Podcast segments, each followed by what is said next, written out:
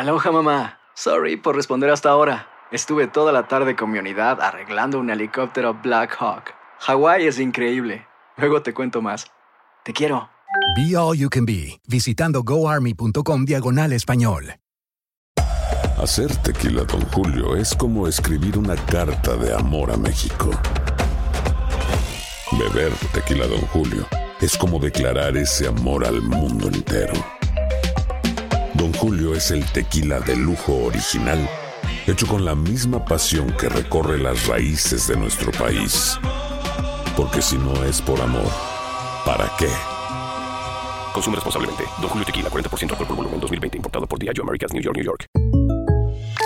When something happens to your car, you might say,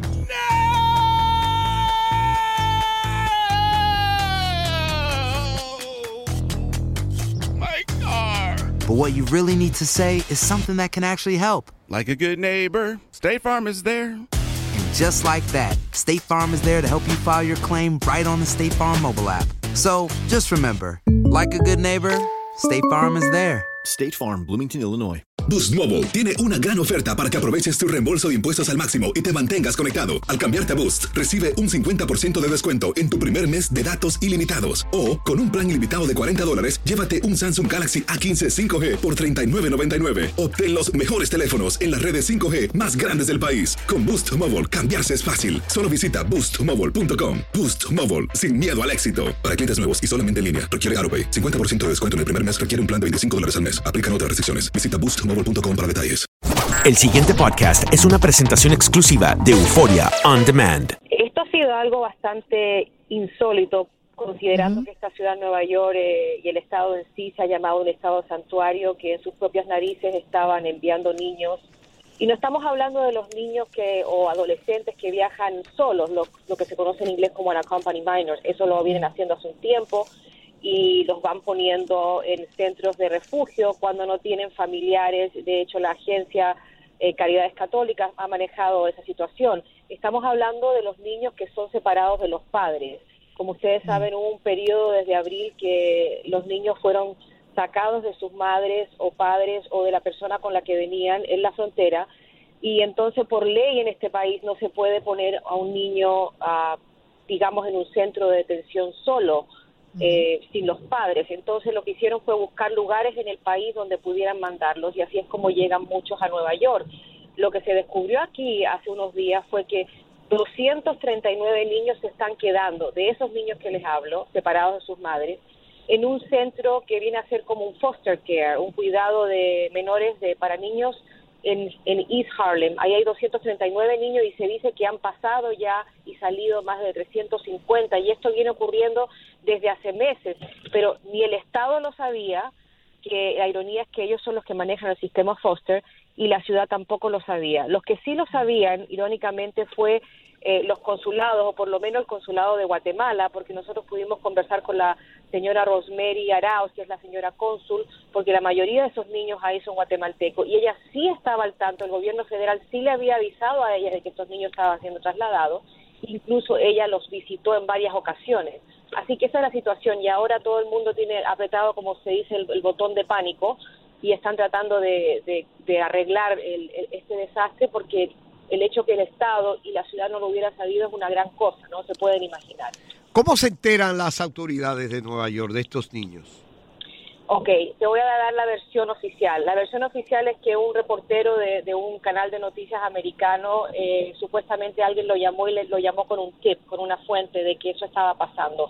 Y él se quedó hasta las tantas de la noche, 12 de la noche, esperando afuera de ese centro Cayuga en East Harlem y fue cuando vio un grupo de niños, niñitos de siete, niñitas de siete, ocho años, como ocho de ellos caminando hacia ese centro eh, después de la medianoche dirigidos por un adulto. Eh, eh, entonces era una situación bien cómoda para esa agencia también de noticias de, de decir que efectivamente eran estos niños de la frontera, porque si este es un centro foster, ahí tú sabes que llegan muchos niños que son abusados o niños que son víctimas de violencia doméstica, o sea que pueden haber otro tipo de factores, no puedes decir seguro y sacar una historia que estos niños son de la frontera, Claro. pero se arriesgaron y lo hicieron, porque la versión no oficial es que a lo mejor alguien habló de algún de alguna entidad, ya sea de la gobernación o de la ciudad. Eso obviamente son eh, eh, rumores de pasillos, no nada confirmado, pero ustedes todos saben que ha habido una gran brecha entre el alcalde y el gobernador, eso no es secreto, que siempre se han, eh, han tenido desavenencias en temas importantes que son eh, de plataforma nacional. Entonces, apenas esto ocurre, el alcalde admite en conferencia de prensa que él no tenía idea, estaba humildemente eh, abochornado y que va a hacer todo lo posible para averiguar cuántos niños hay, porque ni se sabe cuántos hay. Ese solamente es un centro foster y estas son agencias privadas, proveedores que son contratados por el gobierno federal y manejan a los niños. Ahora el alcalde fue con todos los comisionados de salud y todas las agencias importantes de menores y los niños están bien, los niños están recibiendo ahí cuidado en el sentido de que les dan psicología, educación en ese centro y les buscan familias, así que la mayoría de estos niños se están quedando con familias sustituyentes, familias fosters. Y ese es el panorama. Ayer el, el gobernador dio una conferencia de prensa diciendo que él se comprometía a extenderles servicios a los padres de estos, los padres sustitutos de estos niños, que aparentemente eso no se está haciendo, los servicios se los dan en el lugar a los niños cuando van para allá, pero ponte tú si la familia no tiene dinero, son hispanos, están tomando un niñito y necesitan eh, más ayuda, apoyo. Supuestamente el gobernador dijo que iba a ayudar. Lo otro que dijo el gobernador que iban a hacer es que a través de la oficina de los nuevos, ameri- nuevos americanos, que no sé si ustedes la conocen, pero es una oficina que él eh, puso en pie hace unos años para ayudar a, a- a los que quieren hacerse ciudadanos y, y prestar servicios legales. Básicamente el gobernador dice, ok, yo los voy a ayudar y lo que hacen es que buscan agencias como Make the Road, eh, The Door, eh, The Legal Aid, todas estas agencias, Safe Passage, que ayudan a estos a, estos, a estas personas que necesitan ayuda legal, caridad católica. Ma- Mariela. Ellos van a buscar familiares de ellos. Dime. Eh, sí, perdón. Eh, eh, Tengo una, una inquietud y el aspecto psicológico de estos niños que pueden haber sido tocados, eh, abrazados, acariciados por estos adultos allí. ¿Hay alguna situación, algún proceso legal contra estas personas que tuvieron estos niños a espalda de las autoridades? Mira, en cuanto a, la- a la- a las huellas psicológicas, obviamente eso la hay. O sea, todos lo sabemos que cuando te separan de tus padres, a mí me pasó a los 12 años que se vinieron ellos para acá sin mí y eso no fue una situación traumática comparado a lo que ellos sufren y eso me afectó. Te, te puedes imaginar lo que es un niño, una niña de 4 o 5 años que te quiten de tu mamá, sea como sea tu mamá, no sea perfecta, es tu mamá. Entonces, de que hay de, de que hay abuso psicológico hay y eso lo dijo incluso el, el encargado del hospital Bellevue, porque resulta que los niños también han ido para allá con los padres sustitutos, los han llevado a atenderse a los hospitales, o sea que los hospitales sabían todo el mundo sabía menos la ciudad y el gobernador. Y el, el- el médico dijo ahí que los niños están llegando con asma, con eh, problemas de, eh, de ¿Alergias? estreñimiento, no, asma, tre- estreñimiento y algunos depresión. Y habló del caso de un niño que supuestamente se quería suicidar. En cuanto qué, qué puede pasar en contra de estas personas que hayan hecho, mira, no te puedo decir. Lo que te puedo decir que el, la reunificación de estos niños con la familia es el principio. De ahí tiene que pasar muchísimos pasos, psicología, si tienen un, un caso legal, porque acuérdate que, que estos niños están aquí ilegal, entonces igual tienen que pasar por el, por el proceso legal. Y esto es sin precedentes, o sea, no hay nada que podamos decir que ha pasado, entonces sabemos cómo hacerlo y copiarlo. ¿Y cuál es la actitud de, por ejemplo, el Fondo de Naciones Unidas para la Infancia, UNICEF, que vela por la situación de estos niños? ¿Se ha manifestado la UNICEF? Que yo sepa, no, porque en este momento tú tienes que recordar que estos niños no están siendo maltratados, estos niños están en el sentido de que están bajo el, el cuidado del gobierno federal. Y yo hablo por los niños que están, lo que yo sé, que son los 239, porque es lo que ha dicho el alcalde. El alcalde ha garantizado que los niños están bien, los, que es una buena agencia, porque de hecho esa agencia estaba recibiendo amenazas, y él dice, no hagan eso, porque ellos son los buenos de la película. Ellos están ayudando a estos niños y están mejor aquí que estén en un centro allá detenidos eh, en la frontera sin sus padres, sea como sea, están acá, le están buscando familia. Lo que uno tiene preocupación como madre, porque imagínate si te ponen una familia y en la familia que te ponen que te quiere ayudar llega un tío que es abusador. Exacto. ¿ok? Que eso pasa. Y te manosean a una niñita. O sea, esas cosas que puedan pasar son unas cosas que, que como madre yo no me puedo imaginar, Dios mío, Señor, lo que están viviendo estos padres.